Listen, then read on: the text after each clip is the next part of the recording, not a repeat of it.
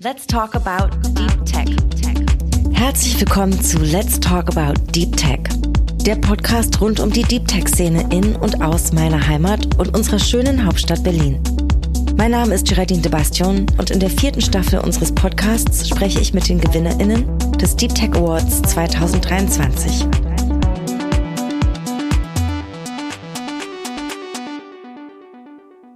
Heute zu Gast sind die GewinnerInnen in der Kategorie Künstliche Intelligenz, Bearcover. Und zwar vertreten von Fabian Michalsen, Head of Commercial, und Fernando Germán Torales Torné, Chief Technology Officer. Herzlich willkommen. Hi. Danke für die Einladung. Ja, schön, dass ihr heute da seid. Wir wollen gleich, also ich möchte gleich mehr erfahren, was Bergcover alles so macht und warum ihr in der künstlichen Intelligenz-Kategorie gewonnen habt. Aber erstmal möchte ich etwas über euch erfahren und wir starten mit unserer kleinen Schnellfragerunde. Seid ihr bereit? Absolut. Zur Arbeit, mit dem E-Roller oder der S-Bahn? Keins von beiden mit dem Fahrrad. Vorbildlich. Auch. Auch im Winter? Auch im Winter. Da versuche ich noch irgendwann in diesem Leben herzukommen, hinzukommen und ein ganz Jahres Fahrrad fahren. Und du? Ja, ich S-Bahn. Also ich bin an der Ring. Also deswegen. Ja, dann passt's. Berlin Sunday Out, Mauerpark oder Tempelhofer Feld? Tempelhofer Feld. Tempelhofer Feld, ja, definitiv. und weil ihr da in der Nähe seid oder weil es so schön ist? Beides eigentlich. Äh, auf jeden Fall beides. Ich wohne sehr nah am Tempelhofer Feld und äh, ich habe aber auch schon am Mauerpark gewohnt. Ja. Von daher äh, die klare Präferenz ist das Tempelhofer Feld. Ja, ist verständlich. Ich finde, es gibt auch nichts über Weitblick und den hat man in Berlin nicht ganz so oft. Allein dafür ist es toll, ja. da zu sein. Adventkalender, ja oder nein? Nö, eigentlich nicht. Nee. Das habe ich erst in Deutschland erfahren. Dann ging in Spanien, ja. Äh, ich habe auch keinen großen Bezug zu Adventskalendern. Und ähm, besserer Roboterfilm, Wally oder Ex Machina? Hm. Ex Machina. Ja, bin auch dabei. Ja. Wirklich? Oh, ich dachte, es wäre eindeutig die andere Wahl. Na gut, darüber können wir vielleicht später noch sprechen, was genau. euch daran besonders gut gefallen hat. Aber es ist ja vielleicht ein bisschen passender auch als Überleitung zum Thema, weil da geht es ja auch um künstliche mhm. Intelligenz. Mhm. Ähm, ja, ich würde gerne zum Anfang ein bisschen mehr von euch erfahren, wie ihr zu Bergcover gekommen seid und was ihr alles vorher schon gemacht habt. Ich habe nämlich bei euch beiden gelesen, dass ihr auch schon mal gegründet habt, auch schon natürlich in anderen Firmen in, aktiv wart. Und vielleicht kannst du ja, Fabian, zuerst erzählen, was dich so auf diesen, diesen Startup-Beweg bewogen hat und dann auch zu Bergcover gebracht hat. Na klar. Ja, ich habe während dem Studium angefangen, mich mit ist der Startup-Welt auseinanderzusetzen und hatte dort auch mein erstes Unternehmen gegründet, das wir völlig gegen die Wand gefahren haben, weil wir im zweiten Semester, glaube ich, war das damals noch überhaupt keine Ahnung von irgendetwas hatten. Heißt, ähm, war aber sehr lehrreiche ähm, Jahre, würde ich sagen. Ähm, und äh, mit dem Enthusiasmus ist man dann auf jeden Fall, sage ich mal, der Tech- und Startup-Welt treu geblieben. Und ich bin dann durch äh, verschiedenste Branchen ähm, durchgegangen und das Spaßigste war für mich immer, sich eben vor allem mit dem Thema Deep Tech oder High Tech oder wie man es auch bezeichnen möchte, äh, auseinanderzusetzen. Und äh, bin so dann vor etwas mehr als einem Jahr äh, auf die Jungs von Bearcover oder auf die drei Gründer äh, aufmerksam geworden und äh, bin von dem Produkt äh, fasziniert gewesen und sowohl vom Purpose auf der einen Seite, aber eben auch von der, ähm, von der technischen Innovation, die dahinter liegt. Und so durfte ich dann dankenswerterweise ähm, äh, das Team ähm, joinen. Und würdest du sagen, dass es aber auch für dich gut gewesen ist, auch so eine nicht erfolgreiche Gründungserfahrung zu haben und die auch mitzubringen? Also vielleicht welche Erfahrungen man daraus ziehen kann, die jetzt auch wertvoll sind? In, auf jeden Fall. Also ich, ich glaube auch so, also in meinem ganzen Mikrokosmos oder Netzwerk an Leuten ähm, kenne ich eigentlich nur Gründer oder äh, Unternehmer, die äh, in irgendeiner Form Fehler begangen haben, weil wir begehen auch noch Fehler. Ähm, also das heißt, äh, man wird auch noch weiterhin mit Sicherheit weitere Fehler begehen. Und äh, das Einzige ist, dass man daraus lernen muss, ah, okay, woran lag's denn? Wo hat's gehapert? Und äh, welche Rückschlüsse man daraus zieht und wie man sich dann halt möglichst schnell aus solchen Situationen dann wieder ähm, aufrafft und wie man weitermacht. Ja, schön. Ich habe auch das Gefühl, das verändert sich wirklich langsam, worüber wir so lange geredet haben, dass es okay ist, auch mal eben so unterschiedliche Stationen im Lebenlauf, Lebenslauf zu haben, dass es okay ist, eben auch mal ein Unternehmen nicht erfolgreich gegründet zu haben oder nach ein paar Jahren wieder aufgegeben zu haben und da eher das Positive drin gesehen wird, als diese Brüche, die man früher vielleicht da drin gesehen hat. So. Genau. Ja. Äh, Fernando, wie ist es bei dir? Du hast auch schon mal gegründet, Co-Founder von M-Tank, aber du warst auch bei großen Unternehmen wie Bosch und BMW. Wie würdest du so deinen Werdegang beschreiben und, und deine Landung bei Bergcover? Genau, also ich habe mein Masterstudium in Spanien abgeschlossen in Mechatronik, äh, Ingenieurwesen. Und äh, dann bin ich in Deutschland hier gekommen, äh, um, also einfach mit dem Praktikum angefangen, äh, da bei BMW auch und so weiter. Und dann äh, bei Bosch meine erste richtige Arbeitsstelle quasi gelandet. Da war ich in der Fahrassistenzsystemen, also wir haben die äh, also KI-System äh, für die Fahrassistenz entwickelt und das war auch äh, sehr entspannt. Und in dieser Zeit ist, wo ich eigentlich so sowas ähm, ja wie sagt man, also so schneller oder ein bisschen nicht so eine kooperative Struktur, sondern einfach, äh, wie kann man in, an die Innovation schneller kommen. Äh, und da war ich, äh, also habe ich an einem europäischen Startup-Programm teilgenommen, wo ich eigentlich äh, dann kennengelernt habe äh, zum ersten Mal. Und äh, da haben wir ein Startup gegründet, wie wir gesagt haben, also eigentlich nicht so erfolgreich. Oder ich würde sagen, äh, ja, die Definition von Erfolg ist ein bisschen anders. Äh, aber wir waren, wir haben viel gelernt davon und äh, nach ein paar Jahren wollen wir wieder äh, was machen zusammen. Und, und zwar, er hatte auch eine Kollege, der Ben, äh, der mir äh, vorgestellt wurde. Wir haben äh, lang über KI diskutiert, einen Blog äh, quasi geschrieben äh, und da wollten wir immer mehr. Und da haben wir dann äh, direkt den Sprung genommen, äh, nach Berlin umzuziehen, einfach ohne Ahnung von was hier gibt, weil, weil die Startup-Szene eigentlich gut ist. Und haben wir damit angefangen. Äh, also ich, ja, ist ja total spannend, dass es solche europäischen Verbindungsprogramme gibt, weil wir suchen ja hier äh, nach Fachkräften in so vielen Bereichen und es klingt ja, als wenn du die perfekte Qualifikation hattest für das, was Bergcover dann gesucht hat. Also äh, sehr schön zu hören, dass es dann auch solche Programme gibt, die solche Verbindungspunkte schaffen. Ja, also die Idee war eigentlich sehr gut, weil äh, die hatten denn die Vorstellung, dass äh, man, wenn man Personen auf unterschiedliche Länder Europas äh, mitnimmt und quasi in eine Einführungswoche alles über Startup erzählt und ein Team äh, baut da direkt, dass man äh, drei Länder direkt, also von den drei Gründern einfach äh, ja, direkt einsteigen kann, also im, im Markt. War nicht so ähm, erfolgreich in diese Ziel direkt, aber wir haben also immer gute Verbindungen abgeschlossen und äh, von alle Gründer, die ich da kennengelernt habe, habe ich viel gelernt auch. Ja. Ja, spannend. Jetzt möchte ich natürlich mehr über Bergcover erfahren. Ich habe euch diese Roboterfrage gestellt, weil ihr auch Roboter baut. Und zwar den Oscar. Wollt ihr mir ein bisschen was vom Oscar erzählen?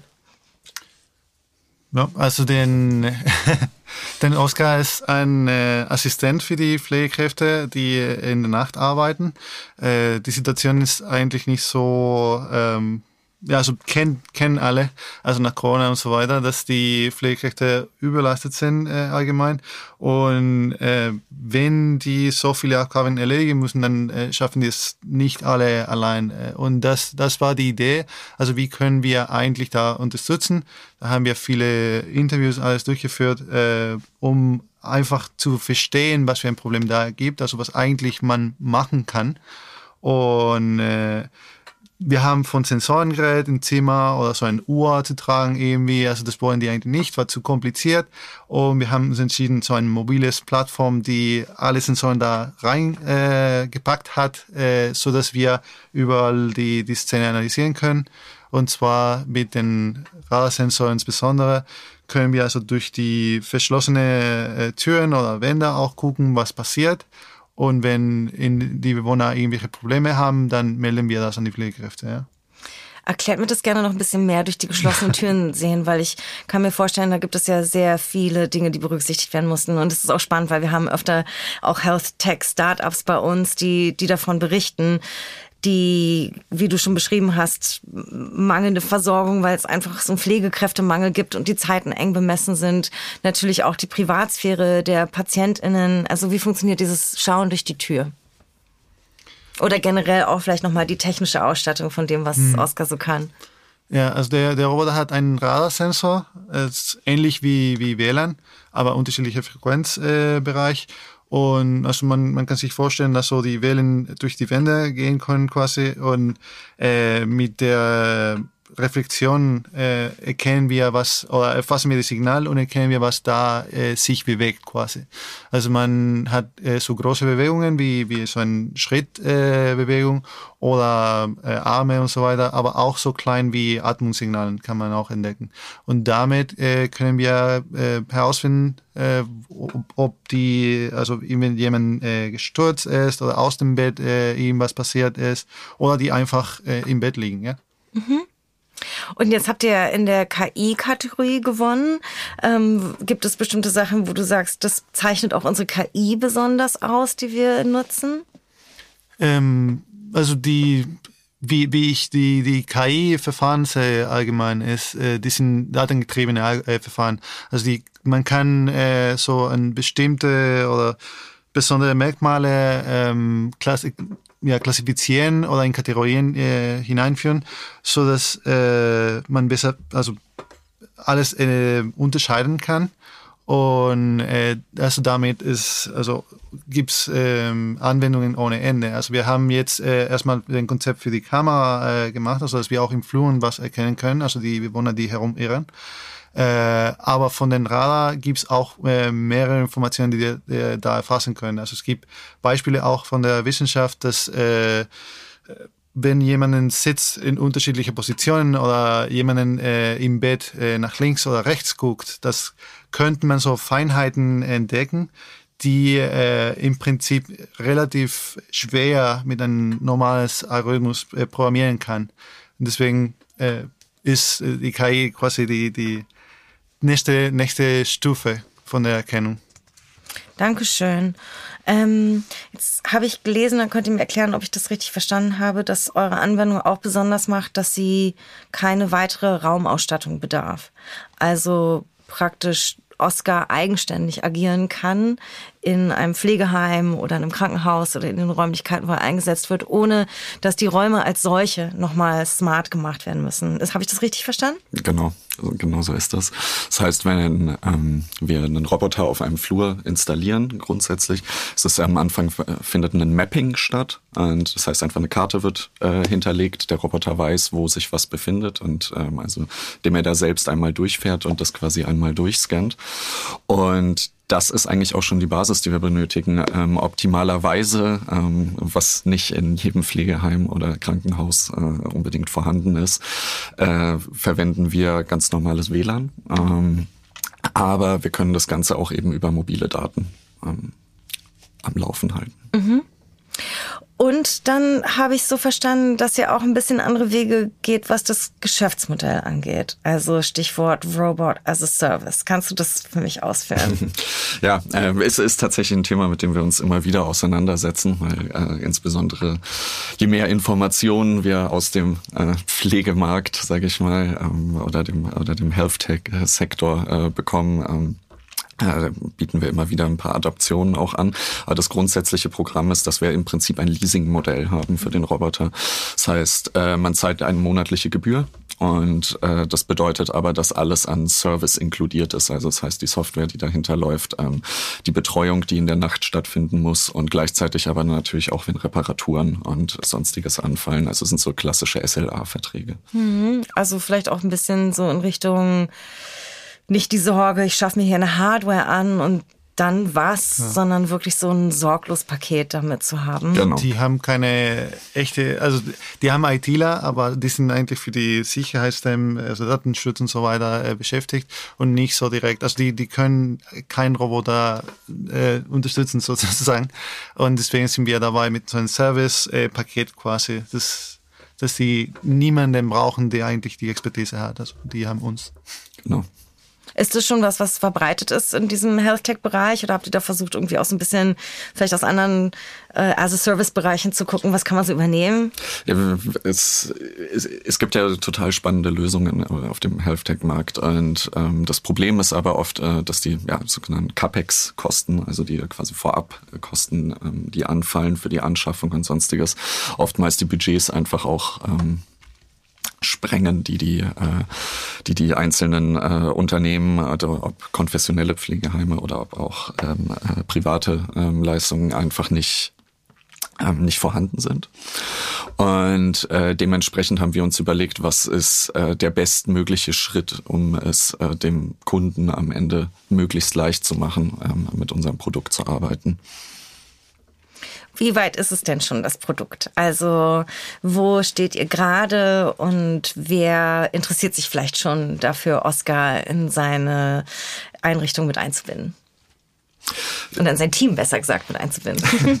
Also das, äh, das, ich glaube, fast das Schönste an der ganzen Geschichte bis dato war, ist, dass wir ähm, die Pilotkunden, mit denen wir im Gespräch sind, ähm, wo wir am Anfang etwas, sage ich mal, Respekt hatten davor, ob die Pflegekräfte an sich und quasi die Mitarbeiter, also die tatsächlichen User, die mit dem Roboter dann interagieren und arbeiten, ähm, äh, sehr skeptisch äh, der ganzen Geschichte gegenüberstehen, weil man muss sich, also ich war, wir waren jetzt in einigen Pflegeheimen in den letzten Monaten und äh, sag ich mal, die technische Ausstattung ist äh, schwierig, ja. wäre es mal so. Und ähm, äh, aber ähm, es gilt eine wahnsinnige Offenheit in der Zusammenarbeit mit uns und ähm, das, äh, das macht uns sehr viel Spaß, weil für uns ist natürlich erstmal ein, das klassische User-Centric Development, was wir auch an den Tag setzen. Am, äh, an erster Stelle steht natürlich erstmal, können die Pflegekräfte mit dem Roboter interagieren. Und ähm, genauso sammeln wir eben das Feedback auch. Was passt noch nicht ganz? Müssen wir noch irgendwas an der, an der App ändern? Müssen wir, ähm, wie wollt ihr mit dem Roboter interagieren? Und und dort sind ähm, eigentlich alle, ähm, ähm, alle Pilotkunden, mit denen wir zusammenarbeiten, wahnsinnig hilfreich und ähm, daher macht das auf jeden Fall an der Stelle sehr viel Spaß. Ja. Und das heißt also nochmal zusammengefasst, ihr seid gerade in der Pilotanwendungsphase. Das heißt, der Oscar, den gibt's, den funktioniert auch und ihr guckt jetzt gerade in der, so Praxis, der Praxistest, wie der funktioniert. Bei Technologie ist immer die Frage von, was funktioniert. Also es gibt ja der, der, das Thema 100 Prozent, ne, mhm. ist, sollte ja. man immer erstmal in Anführungsstriche setzen. Aber ähm, wir sind, äh, genau, wir sind voll in den Pilotphasen. Das heißt, äh, wir waren schon in verschiedenen Einrichtungen. Wir sind jetzt, äh, aktuell sind wir fokussiert auf eine, äh, auf eine geriatrische Klinik in Brandenburg und äh, gleichzeitig noch in ähm, einem Pflegeheim in Lübben, also im äh, brandenburgischen Raum. Und Dort ähm, äh, sind wir dabei, quasi die, ähm, ja, die klassischen Kinderkrankheiten so ein bisschen auszumerzen, weil man muss sich das vorstellen, es ist gar nicht so einfach, einen Roboter mit Radar ähm, zu bauen und das quasi in, ähm, äh, in, in, in den täglichen oder in unserem Fall nächtlichen Betrieb äh, einzubauen. Und ähm, weil wir einfach auch ein Prozessprodukt sind in einer, in einer gewissen Art und Weise. Das heißt, das ist etwas, was in, in einen bestehenden Prozess integriert werden muss. Und ähm, anhand dessen müssen wir quasi sehen, okay, welche, welche Fehlerquoten entstehen an welcher Stelle, so dass wir quasi nicht mehr ähm, Stress für die Pflegekräfte verursachen in dem Sinn, sondern das eben ein entsprechend hilfreiches äh, äh Tool ist. Und ähm, so ist es einfach gerade, wenn man sich jetzt eben die ähm, Radarerkennung einfach anguckt. Es ist so, es gibt Räume, die verschiedene ähm, äh, verschiedene Grundrisse haben. Ähm, die Betten stehen an verschiedenen Ecken und Enden. Und das heißt, ähm, äh, wenn man so einen Roboter dann quasi hinter die Mauer oder an die Tür steht, kommt es darauf an, mit welchem Winkel äh, äh, wird der Radar dort eben entsprechend reingesetzt, um diese Wellen entsprechend dann im Raum zu verteilen. Dann gibt es dann verschiedene äh, Störsignale, die dann immer mal wieder auftreten. So, äh, das sind dann alles so Themen, womit wir uns dann quasi Woche für Woche beschäftigen. Ach, da haben wir wieder ein neues Signal, mit dem wir arbeiten müssen. Aber wir sind jetzt äh, gerade in den letzten zwei, drei Wochen äußerst zuversichtlich äh, geworden und äh, sind jetzt, würde ich sagen, also aus dem Bauch ja. heraus in der ersten Version des Radars wahrscheinlich bei so 90 Prozent der Erkennung, die wir erreichen wollten. Also ich glaube, äh, es gibt noch äh, Raum zu, für, zu verbessern, also was auch vorhin erwähnt hat. Äh, aber was, was ich mir, also was auch erwähnen äh, würde, ist, dass äh, wir hatten ein paar diese Aha-Momente, also und in dem die auch erkannt haben, also was äh, der Roboter oder Radar kann und wie ihnen das hilft. Also es ist, es ist komplett äh, oder ganz anders, also wie, wie sie nachdenken, da, da, damit zu sprechen, also mit den Pflegekräften, äh, wenn die das nicht erfahren haben. Und also je nach ein paar Wochen oder so, wenn irgendwas passiert, dann sehen wir das. Äh, ja, ist Die ganz andere ja, Mentalität. Wobei wir noch äh, also äh, Fehler haben oder irgendwie Fehlerlektionen, die wir noch äh, verbessern können. Ja, äh, das ist immer da und wird noch also so einen kleinen Raum immer dafür geben. Äh, aber mindestens, also ich nehme mit, äh, dass, dass äh, die eigentlich uns schon gesagt haben, es ist ist schon hilfreich oder kann schon was machen. Und ja, muss man einfach losgehen. Ja. Und ja, jetzt hattet ihr eben schon erwähnt, die Skepsis, die euch manchmal begegnet. Ist es so, dass es hauptsächlich aufgrund eben der eh schon hohen Belastung ist und Menschen sich denken so, puh, jetzt muss ich auch noch mich damit beschäftigen oder schwingt da auch noch so eine allgemeine Technik, Skepsis im Sinne von, vielleicht ersetzt mich irgendwann dieser Roboter mit oder was sind da so die, ähm, ja, die die Situation, die ihr vielleicht auch mit den Mitarbeitern erlebt? Die, die Vermutung mit dem Ersetzen hatten wir, ja. Äh, hatten wir am Anfang auch. Ähm, das war, war aber, ist tatsächlich gar nicht der Fall, mhm. Ähm, weil äh, durch den Pflegefachkraftmangel ja. ähm, äh, einfach der Bedarf ähm, da, dafür entsprechend da ist, dort Unterstützung zu erfahren. Und äh, es ist mit Sicherheit eher das erste Mal, wenn man sagt, so, oh, da ist ein Roboter und ich muss mit dem Roboter jetzt umgehen. So, und ähm, das ist dann, glaube ich, im ersten Moment kann das dann technisch überfordernd wirken, wenn man es noch nicht getan hat. Aber wir haben quasi für die Nutzerinnen, die ähm, äh, die App und quasi die Interaktion mit dem Roboter so einfach wie möglich gestaltet, dass das äh, mittlerweile Pflegekräfte von 18, die sowieso schon digital aufgewachsen sind und damit gar kein Problem haben, dann eben mit einer App irgendwie groß umzugehen, äh, aber auch bis zu den 60, 70-jährigen Pflegekräften, die noch im Dienst sind oder noch als Aushilfen sind. Und bis dato haben wir jetzt noch niemanden gefunden, der es nicht geschafft hat, dann mit dem Roboter umzugehen. Und sobald sie das dann mal gemacht haben, also alleine einfach nur, die App muss man sich ganz simpel vorstellen. Also da gibt's einen Startknopf und dann gibt's einen äh, Stoppknopf, fahr wieder zurück zur Station, um den Roboter manuell zu steuern auf der einen Seite. Und zum anderen schicken wir auf diese App die äh, Alarme, die wir finden. Das heißt, wenn der Roboter eben irgendetwas findet, sei es auf dem Flur oder eben innerhalb der Zimmer, was wir als meldungsbedürftig bedürftig äh, einstufen, dann bekommen die eine Nachricht auf das Telefon, da ist die Information drauf, hier in diesem Zimmer, schau doch mal bitte nach und äh, dann können die darauf reagieren. Das heißt, von der Funktionalität an sich, also mit, oder die, die technische Hürde ist gar nicht so hoch, mit dem Roboter umzugehen. Genau. Also man, man kann sich vorstellen, also es sieht so aus wie ein äh, Hochzeittorte, also 90 Zentimeter vom Boden und keine Arme, keine gar nichts. Also deswegen, also es ist so ausgestattet. Also wenn man das erstmal sieht, dann äh, ja, denkt man nicht mehr an Ersatz. Also wir haben das im Telefon äh, bekommen, also als wir angerufen haben, aber dann nach ein bisschen Besuch, ja, okay, sehe ich als Unterstützung. Deswegen dachte ich auch, nehmt ihr Wally, -E, weil manchmal sind ja so ja. nicht humanoide Roboter auch weniger bedrohlich irgendwie. das ist, ist, äh, das ist tatsächlich auch mit einer Studie äh, belegt worden, ähm, dass die, die quasi die Vermenschlichung von Robotern ähm, gar nicht mhm. unbedingt vorteilhaft ist. Also und da geht es dann auch gar nicht um die Pflegekräfte, die haben ihren Spaß damit. Ähm, gerade äh, in der Klinik in Brandenburg äh, haben wir vor einer Woche, glaube ich, zwei Wochen ähm, äh, Bilder geschickt bekommen, dass sie unseren Roboter geschmückt haben im Halloween-Style. Und der hat jetzt überall ja. Kettchen und Geister und was weiß ich, äh, Lichter, äh, Lichter äh, dran. Das heißt, das ist angenommen, aber es gibt äh, auch, wenn die Bewohnerinnen in, oder Patientinnen in den, äh, in den Heimen oder Kliniken ähm, meistens in der Nachtschicht natürlich wenig Kontakt mit dem Roboter haben, äh, ist es dennoch so, dass es einfacher zu verarbeiten ist, als wenn dort eben jetzt ein vermenschlichter äh, ähm, ja, ja. Humanoid-Bot Ist ja nachvollziehbar.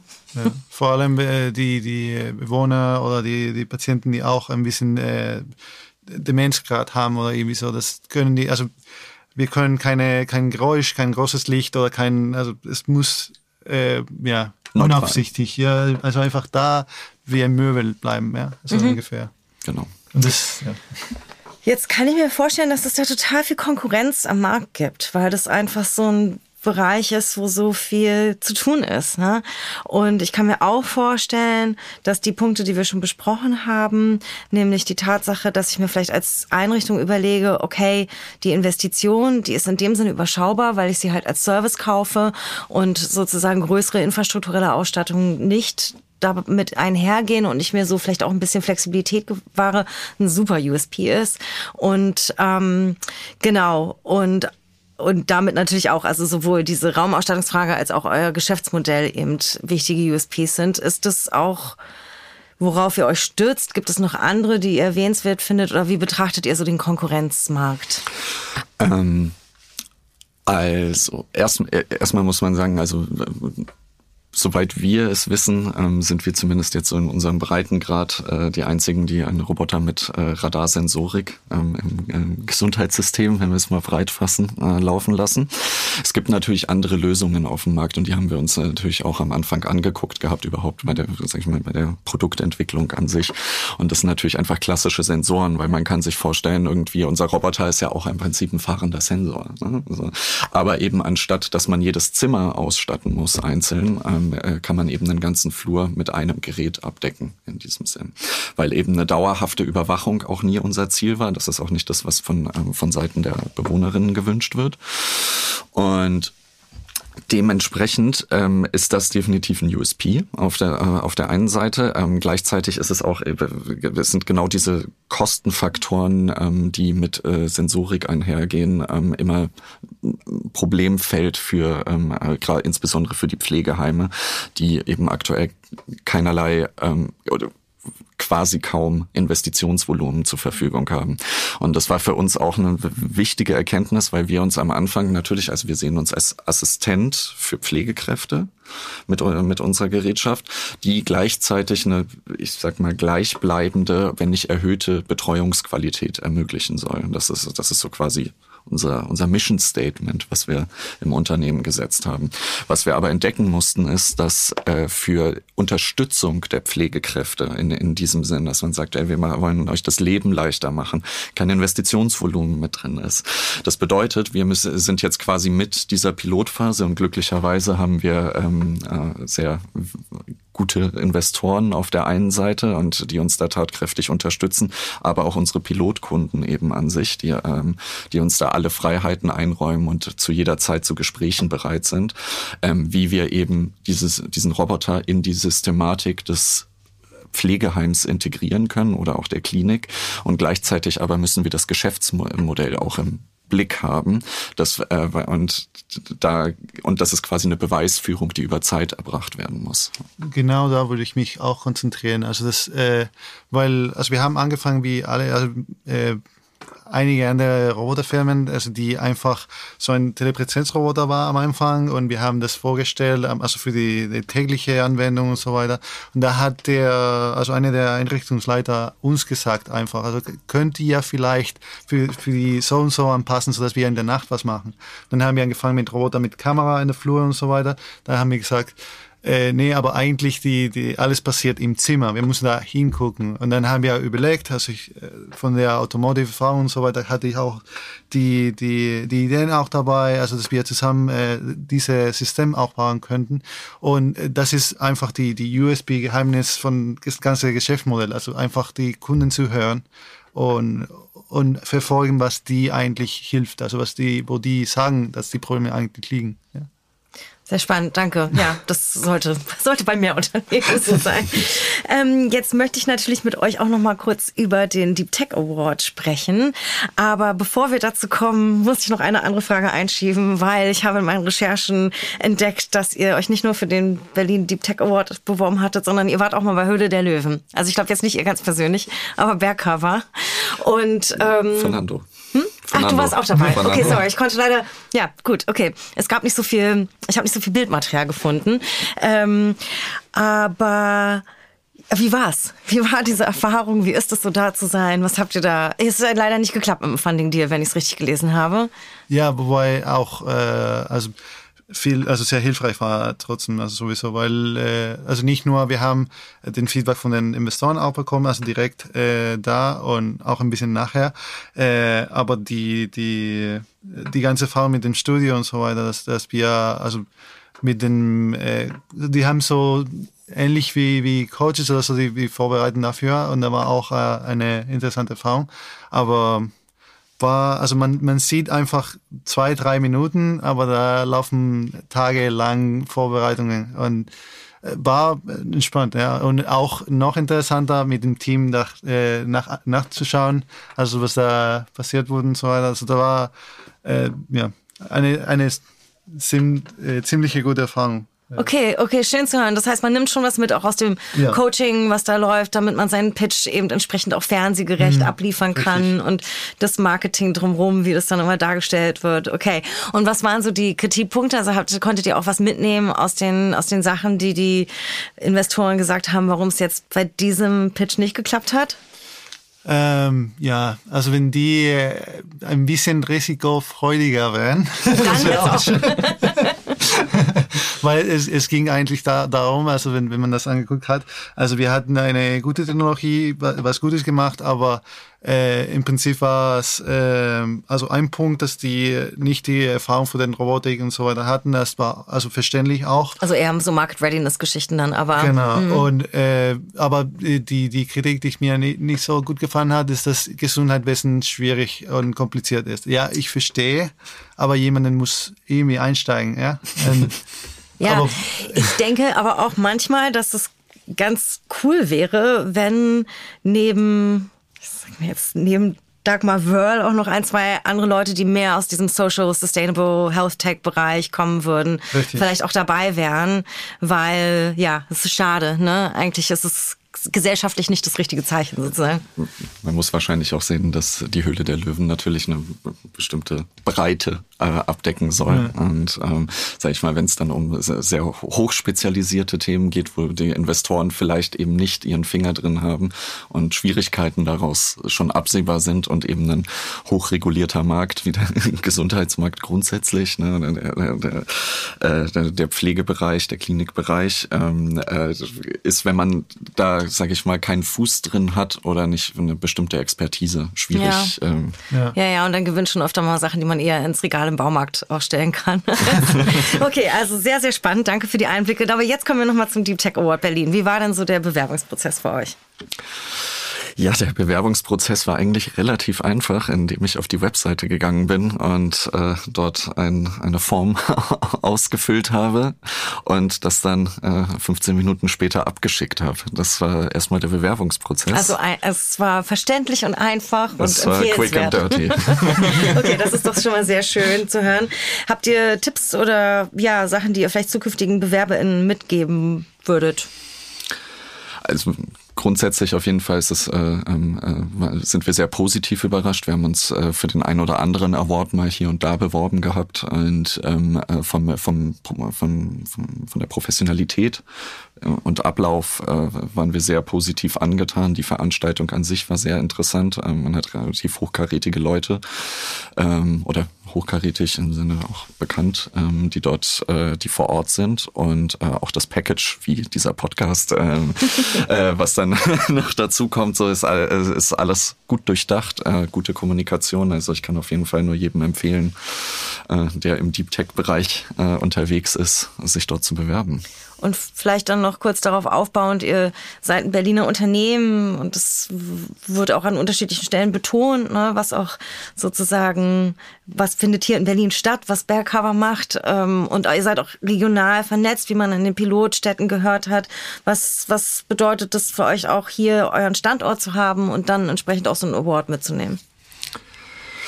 Ja, ich bin äh, ich bin ja in Berlin groß geworden und äh, dementsprechend äh, äh, macht es mir besonders Spaß, wenn man hier quasi direkt lokal ähm, Einfluss nehmen kann mit seinem Produkt und dann entsprechend auch äh, eine mediale Resonanz davon bekommt. Wir waren auch vor ein paar Wochen, glaube ich, in der BZ und äh, dann waren wir ähm, beim, im Radio oder im, äh, es gibt es gibt schon ganz gute Coverage hier und das ist wahrscheinlich auch mit der Besonderheit von dem, was wir machen, weil eben Robotik, Gesundheitsmarkt dann doch einfach ein Thema ist, wo es, äh, wo es doch noch nicht so viele äh, ja, Player im Game gibt. Und ähm, dementsprechend ist, äh, ist es für mich sehr positiv, weil ich äh, Berlin ähm, eigentlich aus, aus anderen Tech-Bereichen als sehr innovativ empfunden habe. Aber wenn es gerade um das Thema Hardware geht und ähm, äh, die Entwicklung auf jeden Fall noch ein bisschen bodengut gemacht werden muss. Und da ist dann natürlich auch sowas wie Deep Tech Award wieder ähm, äh, hilfreich in dem Sinn. Ja, dann ganz, ganz zum Schluss. Is there anything you want to plug? Irgendwas, was ihr unseren HörerInnen noch mitgeben möchtet, wo man demnächst mal auf eure Website gehen sollte oder sich was abonnieren sollte, wo man Nachrichten hört? Was gibt's vielleicht noch so an Dingen, wo man Ausschau halten sollte nach euch in der nächsten Zeit? Ja, wir sind, in, wir sind grundsätzlich in einer spannenden Phase von unseren Pilotprojekten. Also das heißt, wir steuern auf die, ich würde sagen, auf das Ende der Pilotprojekte zu. Das heißt, wir wollen jetzt den Wandel machen, ähm, äh, insbesondere auch für äh, äh, nächstes Jahr, wo wir dann wahrscheinlich irgendwie Mitte bis Ende nächsten Jahres in die nächste Funding-Runde gehen werden. Und dementsprechend ähm, wird es jetzt spannend, äh, eine volle Integration von Robotern in äh, Pflegeheimen und äh, Kliniken zu beobachten, weil das ist das auf jeden Fall, was unser Ziel ist. Und quasi aus diesen einzelnen Pilotversuchen eine dauerhafte Integration zu schaffen. Das heißt, ich würde auf jeden Fall empfehlen, uns einfach grundsätzlich äh, zu folgen. Wir werden demnächst wird ein Newsletter gestartet, auf den kann man sich zumindest schon mal über die Webseite anmelden. Ansonsten sind wir alle auf LinkedIn verfügbar. Also jeder, der sich austauschen möchte ähm, oder Interesse hat, äh, kann keine Scheu und kann jederzeit mit uns in Kontakt treten. Nach dem Abschluss der Finanzierungsrunde wird auch, also werden auch neue offene Stellen. Stimmt. ja, wir sind, wir sind ja noch ein recht übersichtlich Team. Wir sind, ja. äh, wir sind elf Leute und ähm, äh, es, es, gibt, es gibt sehr, sehr viel zu tun. Dementsprechend, ähm, genau, äh, ja. jeder, der dafür ein bisschen Passion hat äh, und der auch Lust hat, in der Pflege ähm, sich positiv einzubringen. Wir freuen uns immer auf schöne Gespräche schon. Ja. Wunderbar. Ich hoffe, es melden sich sehr viele Leute, um dieses sehr wichtige Unternehmen zu unterstützen in Zukunft. Es war ganz toll, euch beide heute hier zu haben. Vielen Dank für das schöne Gespräch. Danke. Lieben Dank dir. Dieser Podcast ist Teil der Deep Tech Berlin Kampagne der Senatsverwaltung für Wirtschaft, Energie und Betriebe, die die Felder Blockchain, IoT und Industrie 4.0, IT Security, künstliche Intelligenz und Social Sustainable Tech der Hauptstadt stärkt. Wir freuen uns über euer Feedback und eure Bewerbungen beim Deep Tech Award 2024. Weitere Infos findet ihr unter berlin.de slash deeptech. Und alle Links sowie weitere Infos zu den Folgen findet ihr in den Show Notes. Let's Talk About Deep Tech ist eine Produktion der Senatsverwaltung für Wirtschaft, Energie und Betriebe. Moderation und Content Geraldine de Bastion. Redaktion Uhura Digital. Ton und Schnitt Schönlein Media.